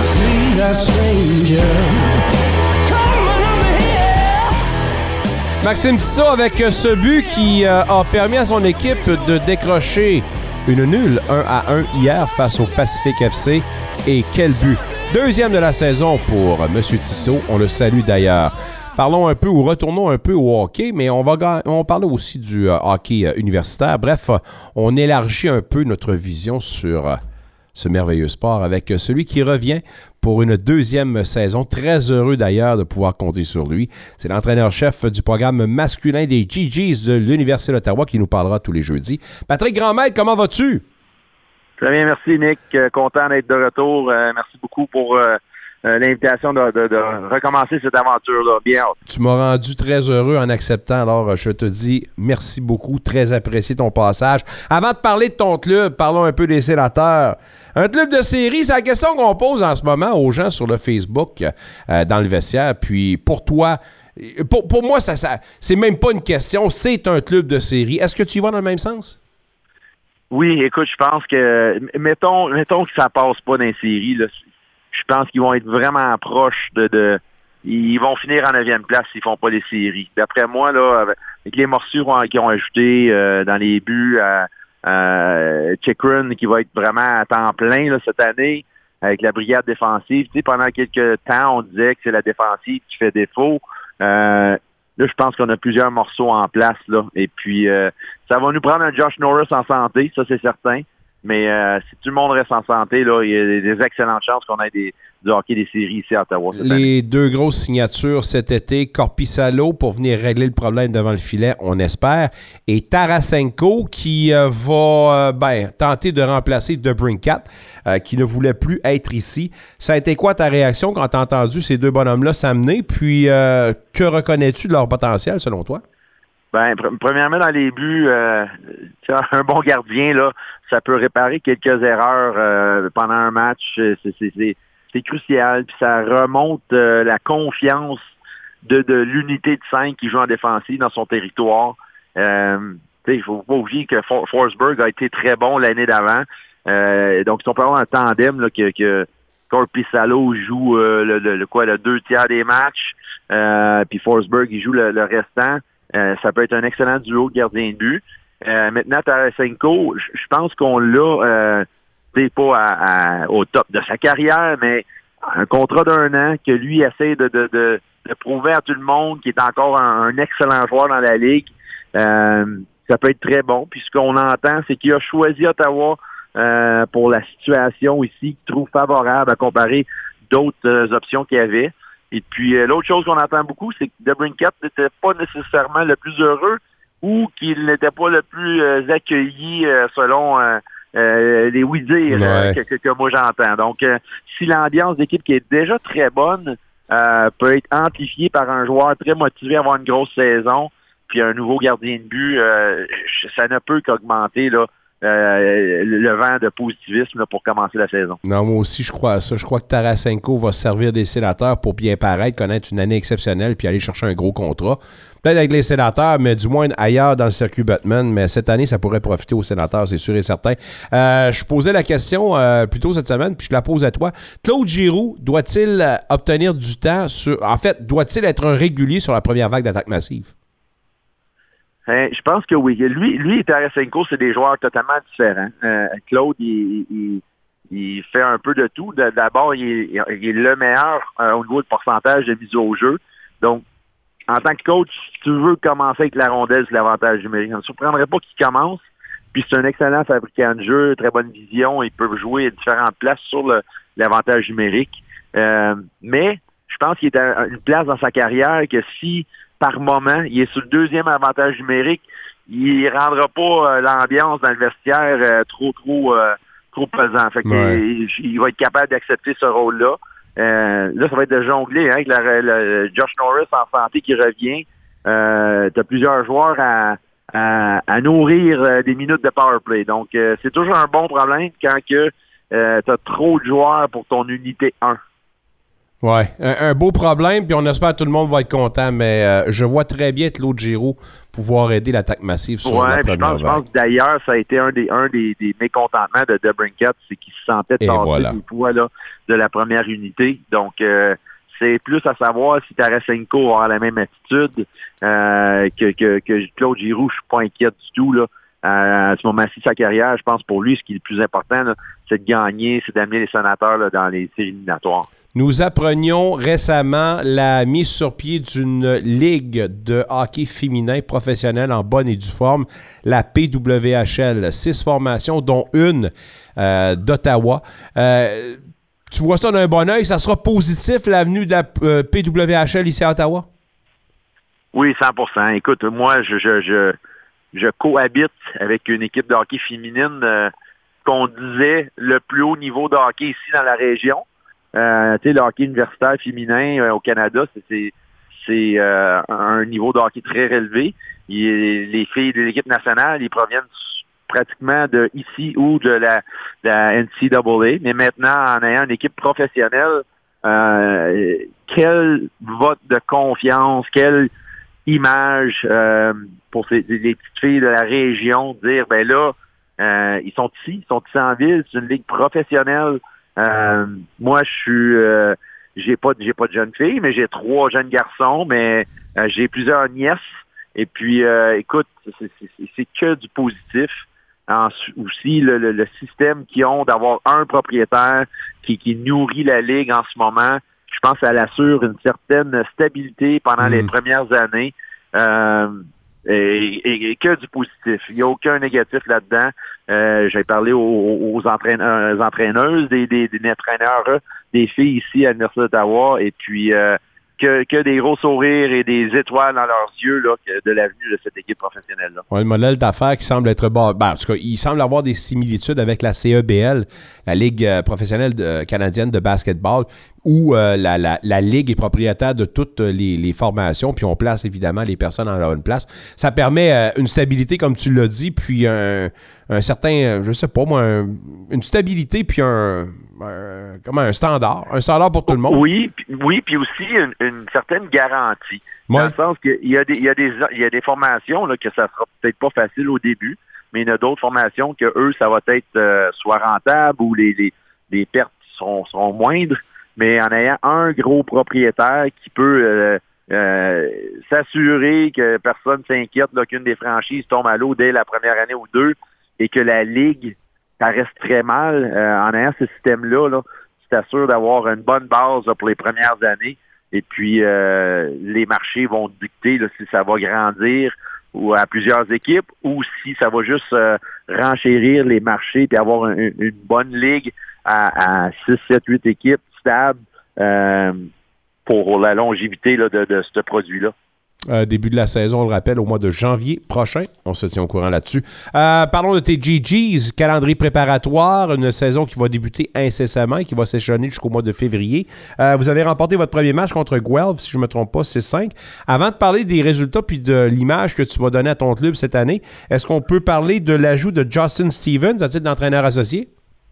Oui, 100% Euh, Premièrement, la- la- cet ajout-là est, dû à un, important départ. Euh, Paul Stojkovic était mon, mon assistant à temps plein avec moi. Il a été engagé avec les 67 d'Ottawa pour épauler Dave Cameron.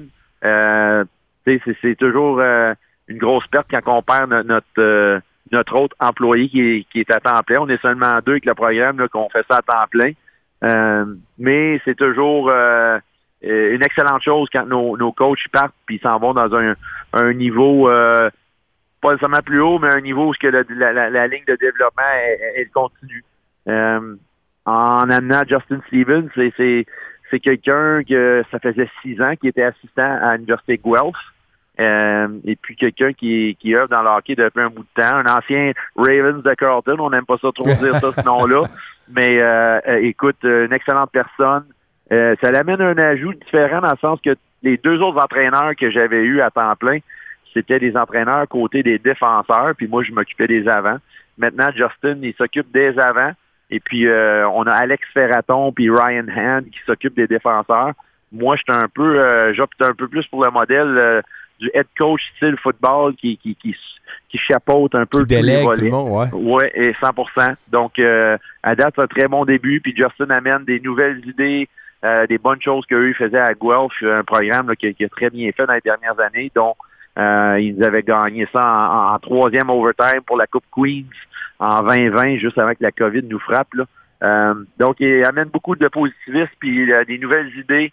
Euh, donc, c'est un très bon début de saison là, avec Justin. Juste pour préciser, c'est pas un assistant entraîneur, c'est un entraîneur associé. C'est bien ça le titre? Oui, exactement. Et entraîneur associé, oui. Ça, ça, ça change quoi, sérieusement, dans l'approche, ce titre-là? Écoute, euh, je vais être honnête avec vous. Moi, euh, ça change rien que, que, que ce soit un assistant coach ou un coach associé. Pour moi, ça change rien. Moi, mes assistants sont toujours très, très impliqués. Euh, je leur donne plusieurs tâches. Euh, je délègue beaucoup. Je leur fais extrêmement confiance. Euh, mais je pense pour ces gens-là, pour Justin, pour lui, c'est important. Pour son CV, des fois, ça, ça, ça paraît mieux que, que- que tu es, tu es euh, euh, associate coach. Euh, typiquement, je crois, dans d'autres niveaux, l'associate coach a plus de tâches que le simple assistant coach.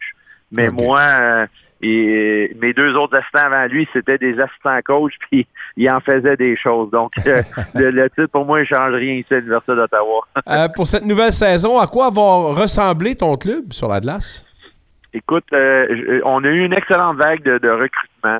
Je pense que ça a amené beaucoup de, de, de vie puis de compétition interne dans notre alignement et de la profondeur. On se le cachera pas là, que d'amener un gardien de but comme Francesco Lapena, euh, écoute, ça, ça, ça, ça l'ajoute de la confiance. C'est-tu ta, plus grosse prise, ça? Euh, oui, je te dirais là, que de- depuis, euh, je, je le mettrais en haut avec Nicolas Matinen. Nicolas Matinen là, était quand même un choix de repêchage des, des Maple Leafs de Toronto. Puis euh, il a juste joué deux ans vraiment avec nous. Puis maintenant, là, il est dans la DEL, dans la grosse ligue en Allemagne. Euh, Nicolas, c'était un- une grosse, grosse prise qui avait peut-être pas fait les médias autant, puisque c'était pas un joueur des 67 ou des Olympiques, mais Nicolas, c'était quand même un, natif d'Orléans, un, un joueur bilingue, un excellent étudiant. Donc, je le mettrais en haut avec euh, Francesco. Là. Et c'est certain que la FENA, euh, au niveau des gardiens qui étaient disponibles à aller jouer U-Sport, donc les joueurs qui n'allaient pas signer professionnel, euh, je ne sais pas s'il y en avait un meilleur au Canada. Là. Comment agressif doit être euh, l'organisation ou l'entraîneur-chef qui fait le dépistage lui-même pour aller chercher ce joueur-là? Là, euh, puis c'est- une annonce qui, qui date depuis l'hiver dernier, si je ne me trompe pas. Ouais, 100 Écoute, euh, extrêmement agressif. Puis il- il- on se le cachera pas. C'est faut être très créatif. Faut trouver tous les avenues possibles pour essayer de, de recruter un, un- un jeune homme comme ça. Et puis euh, fait cocasse, euh, le, le- le père à Francesco euh, est propriétaire ou président. Là. Je sais pas. euh, c'est sûr, c'est un des deux là, d'une compagnie qui euh, qui installe, qui fait des terrains de gazon synthétique. Et puis, c'est lui qui a installé le gazon synthétique à l'Université d'Ottawa euh, il y a plusieurs années et il a été engagé pour le rechanger là, sur nos deux terrains synthétiques. Donc, il connaît beaucoup l'Université d'Ottawa. Fait qu'on a utilisé cet angle-là. Euh, on a utilisé beaucoup le fait qu'il a, aimé, a vraiment sincèrement aimé son, passage à Gatineau avec les Olympiques. Ça, ça nous a aidé euh, pour vraiment concrétiser le tout. Et puis, euh, aussi le facteur bilinguisme. Francesco est anglophone premier, mais francophone pratiquement deuxième. Ça l'a beaucoup aidé. Et la dernière chose qui était primordiale pour lui, il voulait aller à une place où ce que le, le- le poste de gardien numéro un était vacant. Euh, Puisqu'on joue seulement 28 matchs par saison, Francesco est habitué là, de trois ans de suite qui était numéro un, puis il jouait plusieurs, plusieurs matchs. Il ne voulait pas se retrouver là, à partager le filet, là, à jouer seulement 14 games dans une saison. Donc, pas de ménage à trois cette année pour toi. Là? Non, ça, ça, ça, ça commencera pas de même et je, je, je souhaite vraiment pas euh, être obligé de me rendre à un ménage à trois.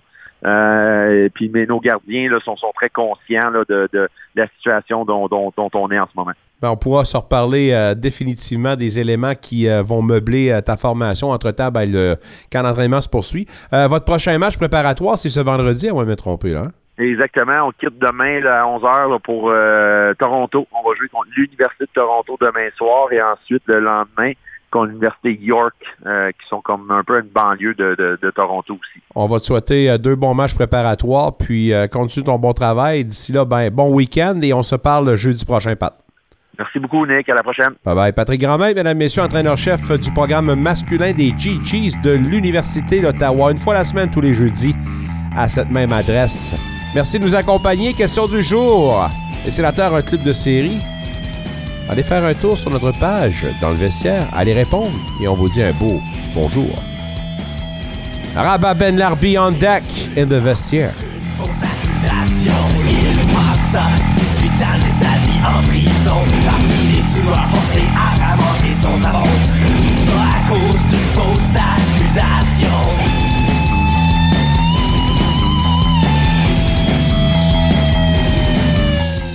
Devenir membre d'Unique FM, c'est d'abord soutenir sa mission. Par votre adhésion, vous apportez un soutien concret à notre organisme qui, en votre nom, peut soutenir le rayonnement et la vitalité de la francophonie en situation minoritaire. C'est l'occasion ici de nous unir et de vous joindre à la voix de la communauté francophone. Que vous soyez entrepreneur, organisme communautaire ou toute autre personne, inscrivez-vous dès maintenant. Unique votre station. Allô, c'est Valérie Cormier, très heureuse de vous annoncer le retour de l'émission Ça sonne country tous les vendredis dès 7h. Mille après mille, je suis triste Dans ces deux heures de musique 100% country, on va bien sûr réentendre nos classiques, mais aussi découvrir des nouveautés.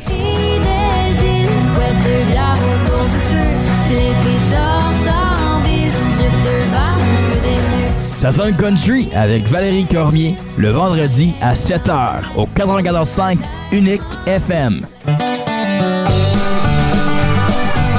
Hey, hey, salut les gens d'Ottawa et de la région de l'Outaouais. Ici Steven Levac avec The Outlaw. Émeric Levac. Et moi, c'est Martin Villeneuve. Vous écoutez Unique FM 94.5 FM. Et merci de nous écouter, ton Jukebox Country, le vendredi dès 6h le matin. Jusqu'à 19h, vous êtes dans le vestiaire avec Nicolas Saint-Pierre et la meilleure équipe de collaborateurs sportifs. Au 94.5 Unique FM.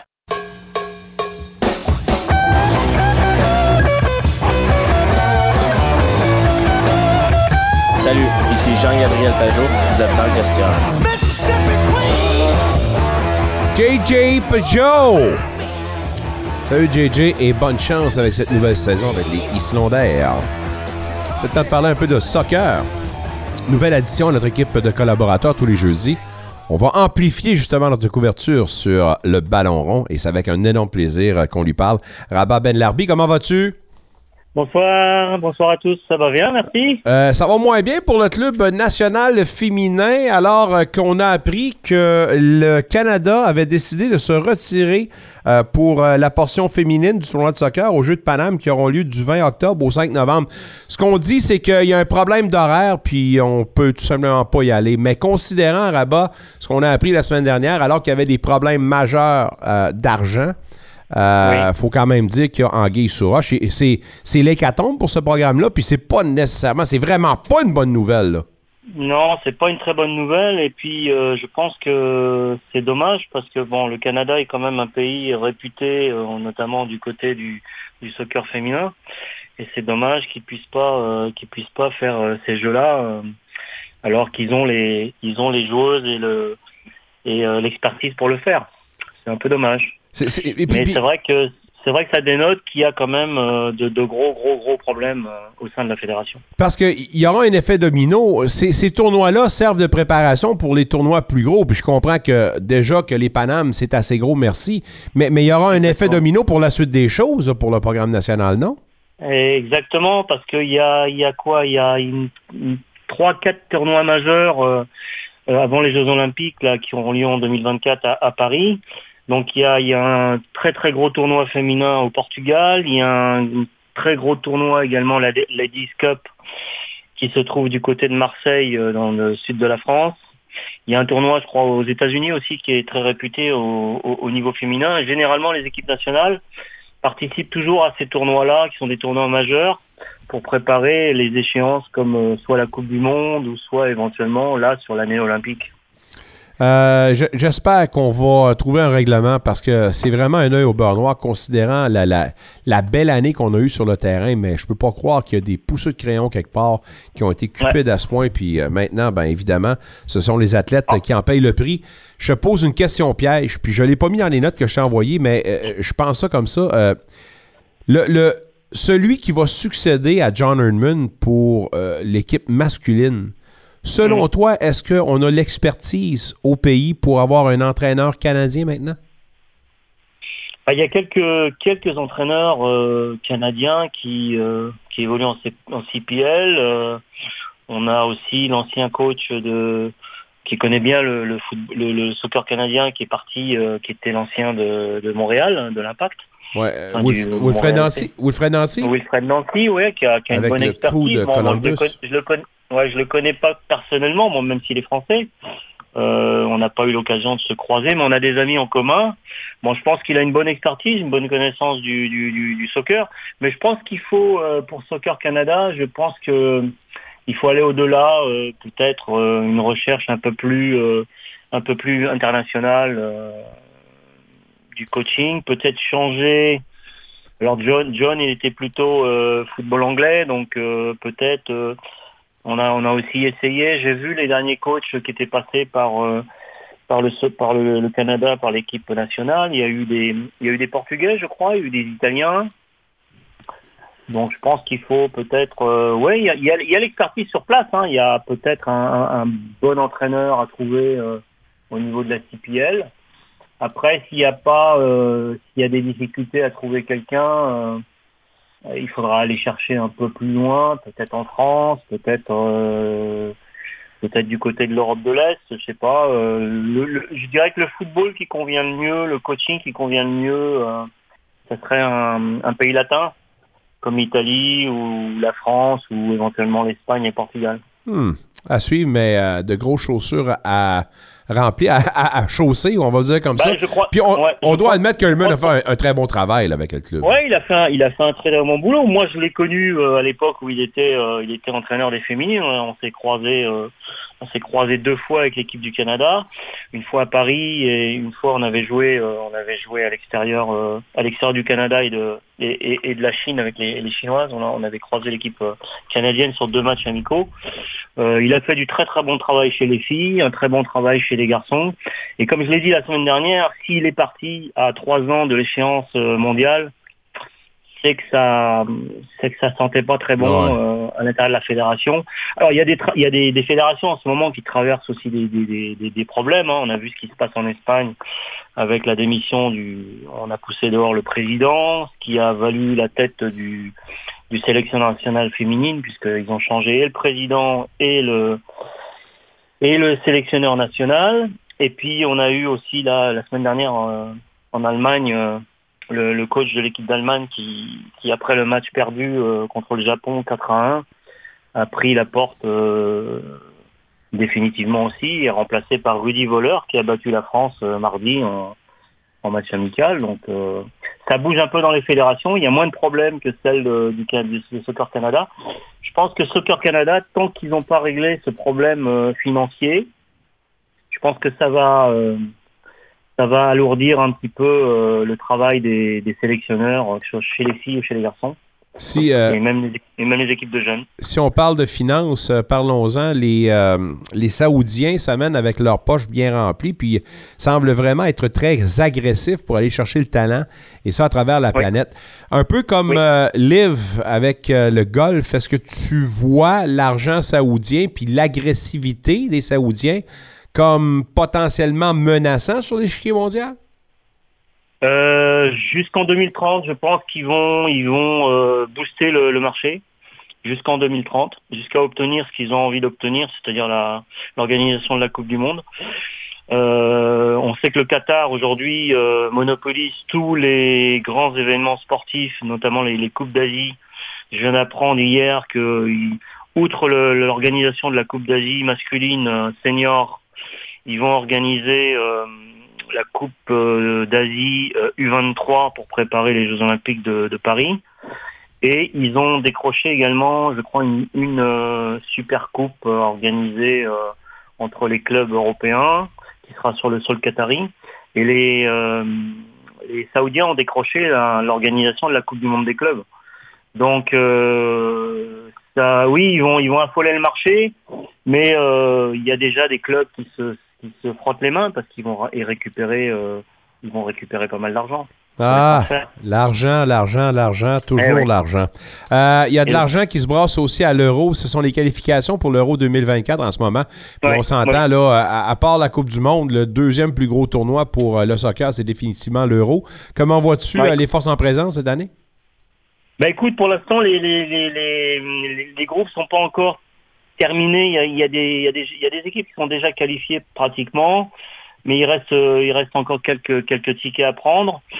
Euh, bah écoute, on va retrouver à peu près euh, les mêmes, les mêmes têtes d'affiche que qu'on a connues euh, en Coupe du Monde avec les, avec la France, la- l'Allemagne, euh, l'Angleterre, euh, la Belgique qui se reconstruit là. J'ai vu qu'ils avaient quand même changé pas mal, pas mal de joueurs là sur les deux, les deux matchs amicaux qu'ils ont, qu'ils ont fait là sur la fenêtre internationale. Il y a la Croatie qui a reconstruit aussi. Il y a l'Espagne qui a tambour battant qui a mis 7-0 euh, à la Géorgie. Euh, donc ça tourne très très bien en, Espagne. L'Italie qui est un petit peu dans le ventre mou parce que hum, comment il s'appelle Mancini est parti en Arabie Saoudite. Il a, il a démissionné de l'équipe euh, italienne. Ce qui fait que il, bah, il est parti, euh, il est parti avec un gros chèque. euh, Un autre qui est parti rejoindre les Saoudiens. Ouais, ouais, bah, ils partent tous en Arabie Saoudite. Ah, euh. Bon, même moi, j'ai été contacté, donc euh, là, je suis en train de réfléchir. hein. Il y a, il y a un club qui, qui m'a contacté pour me, me, me proposer la, la direction de la, de la performance du, du club. Donc, euh, un club qui est justement sur la liste des, des, euh, des clubs potentiellement fi- finançables par le, le fonds le fonds saoudien. C'est une décision difficile pour toi ou à prendre ou euh? Ouais, parce que bon, j'ai ma famille qui est là, je veux pas, moi je veux pas quitter le Canada. Bon, j'ai un travail qui me plaît en tant que en tant qu'enseignant, donc à voir, on verra combien de zéros ils vont mettre. euh. Hey, je t'en souhaite beaucoup. Ah ouais, donc, s'en vient d'une coupe de mois. On va souhaiter plein, plein, plein de zéros. On verra. Mais écoute, le problème c'est que c'est vrai que j'ai une certaine expertise, mais j'arrive pas à trouver un, un poste euh, vraiment rutilant et intéressant au Canada. C'est difficile. On sait que la MLS c'est un peu fermé, la CPL c'est un peu pareil parce qu'il y a très peu de clubs. Mais c'est vrai que euh, il y, a- il y a des choses intéressantes à faire. Mais bon, le Canada s'en sortira uniquement quand ils auront réglé le, le problème de, de la fédération. Ouais. Je pense que si, si c'est pas réglé, euh, on risque d'avoir, on risque d'aller vers euh, de grosses déconvenues euh, pour les prochaines compétitions et même la Coupe du Monde qui aura lieu en 2026. Si c'est pas réglé d'ici là, je pense qu'ils passeront pas, qu'ils passeront pas le premier tour. Priorité numéro un. On va se laisser là-dessus à bas. On va souhaiter une bonne fin de soirée, un gros week-end. Mais jeudi prochain, j'espère que tu ne seras pas parti en, en Arabie Saoudite tout de suite. Alors, Non, je te donne rendez-vous. on se donne rendez-vous, il n'y a pas de problème. Merci, mon ami. Pas de souci. Bye Merci bye. à toi. À la semaine prochaine. Bye bye, toi aussi. Rabat Ben Larbi, mesdames, messieurs, qui nous parle de soccer à tous les jeudis. On avait une question sur la page Facebook dans le vestiaire. Allez euh, aimer la page. On en prend la tonne. On aime ça, voir de plus en plus nombreux. Vous êtes là à bord de ça, on le sait. Euh, la question qu'on vous posait, les sénateurs. Bien simple comme question. Un club de série, oui ou non? Euh, Michael Lafleur, aux tables tournantes. Vous avez des réponses? Jean-Philippe Fortin de la Brigade. Moi, juste voir le petit X au classement à côté des sénateurs va me satisfaire. Rendu Ouais. en playoff, c'est une nouvelle saison et tout peut arriver. Les Panthers sont un bel exemple. Les Panthères, oui. Oui, non, t'as raison, t'as raison. C'est vrai. Ça prend juste une place la série. Un super fan de l'émission dans le vestiaire, Patrick.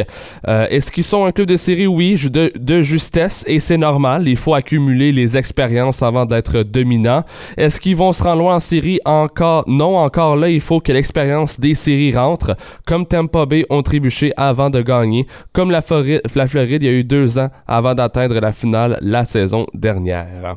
Prédiction Toronto 110, Tampa 95, Buffalo et Ottawa 94 et Boston 92. Boston pourrait être une équipe qui ne participe pas aux séries, mais encore, j'ai dit ça hier, l'année passée, puis on m'a fait mentir et pas à peu près. Mais euh, non. Peut-être que Lucic va leur permettre de. Oh, oh, oh, c'est vrai. Lucic revient Ah, je avec pas- les Bruins. Je vais pas lever le nez sur le monsieur. Il y a Joël qui, euh, T'as-tu dit, euh, t'as-tu parlé de Joël? Non, Non? j'allais justement. Ah, ben, je- vas-y, vas-y, Bon. Joël, oui, l'équipe devrait être en mesure d'y accéder avec l'émergence des jeunes joueurs de l'équipe avec Studzla et Kachuk. Deux belles lignes d'attaque qui peuvent causer des dommages. Il va falloir faire de la place pour Pinto pour équilibrer le troisième trio et l'équipe devrait être très compétitif. Il y a David qui a écrit, puis euh, lui semble pas très très confiant pour euh, les euh, gardiens. Il dit le secret se trouve devant le filet. Si Corpissalo peut jouer comme le Corpissalo des Kings, oui. Sinon, la saison va être longue. Selon moi, le tandem Corpissalo-Forsberg est un duo 1B dans la Ligue nationale de hockey. D'accord avec ça? Non. Non? Non, je suis pas d'accord avec ça parce qu'on sait comment que Forsberg peut bien se débrouiller devant le filet. Euh, moi, écoute, quand je suis arrivé ici à Unique FM, euh, je sais pas si t'en souviens, Nicolas, janvier 2022, février 2022, c'était Forsberg devant le filet, comme gardien Mhm. numéro 1. Puis j'ai vraiment, je l'ai, j'ai tout de suite aimé Forsberg, malgré que ce n'est pas un gardien numéro 1 sur papier, je l'aime bien devant son filet. Il est entre un gardien numéro 1 et un gardien numéro 2 selon moi. Alors Forsberg, c'est un très bon gardien numéro 2. Et pour aussi Copissalo, mais avec l'argent qu'on lui a donné, c'est clair, net et précis qu'on a des attentes envers lui. Puis je pense qu'il va très bien performer devant le filet. Comme David l'a dit, avec les Kings, on l'espère, on croise nos doigts, mais on voit du potentiel en lui. Puis je crois que Corpissalo et Forsberg forment un très bon duo euh, de gardiens de but dans la Ligue nationale de hockey. Partage de la tarte, moi, c'est du 52-30. 52 pour Ouais. Corpissalo. Ouais, Corpissalo, 30 c'est ton numéro 1. Ça, c'est sûr et certain. Puis il n'y a, pas de- lésinage. Faites-moi pas, là, non, non, on a un duo. Prenez-en un, t'es notre numéro un. Comme ça, c'est noir sur blanc, puis il n'y a pas de... Tu sais, au moins qu'il n'y ait pas de zone grise, puis que les deux, je comprends, on va avoir un challenge, puis tout ça. Mais de savoir qu'il y en a un qui est bien là, bien en selle, dans le poste de numéro un, on va avoir un gardien calme qui n'a pas à se poser des questions à chaque fois qu'il va se présenter. Oui. Alors, mettons ça tout de suite au clair. Tout à fait. Tout à fait. Martin, on va commencer par se rendre en série avant de parler d'aller loin. Ben, j'ai pas dit d'aller loin tout de suite, là. Faut faire les séries. Oui. On a demandé si le sénateur était un club de série. Ben oui. Euh, Gaston, et Seigneur, tu es un prophète, ça? Euh. Ah, il, il répond à l'autre. non, non, mais c'est tout. Je pense que l'objectif de participer aux séries, puis encore, là, euh, la Floride, tu rentres par la peau des dents, puis tu peux faire ben du dommage. Tu rentres en série, tu rentres dans un momentum. Oui, c'est vrai. Puis le momentum peut faire bien des ravages. Mais j'ai hâte de voir que Chuck en train de brasser à la cage la formation adverse dans un match numéro 7 Moi aussi, j'ai hâte, à Nicolas. Ottawa. Mais tu sais de qui j'ai le plus hâte? Moi, c'est Josh Norris. Moi, j'ai hâte de voir Josh Norris. J'ai. Sans dire des inquiétudes, mais on est en droit d'avoir de gros questionnements. J'espère que la mécanique va tenir. Les petits sénateurs sont à Buffalo maintenant, un petit tournoi entre les représentants de Pittsburgh, Montréal et le New Jersey. Tyler Boucher ne fera pas partie du tournoi, s'est blessé à l'aine. Ses mineurs devraient être en uniforme pour le gros camp qui aura lieu dès la semaine prochaine, le 20. Juste avant, ben mardi, il y aura le tournoi de golf des sénateurs. Bon match jeudi soir, les Vikings qui visitent les Eagles à Philadelphie. Euh, les Blue Jays, match numéro 4 qu'on peut perdre contre les Rangers. On semble se répéter. Euh, mon nom Nicolas Saint-Pierre, au nom de Mick Lafleur, on a eu du beau monde aujourd'hui. Et beau mot dans tous les sens du terme. Rabat Ben Larbi, Patrick Grandmaître, Marc Schreibert, Alain Cyr et Renaud Lavoie. Les meilleurs moments où le podcast, vous le retrouvez sur Spotify et sur le Bon week-end. À lundi.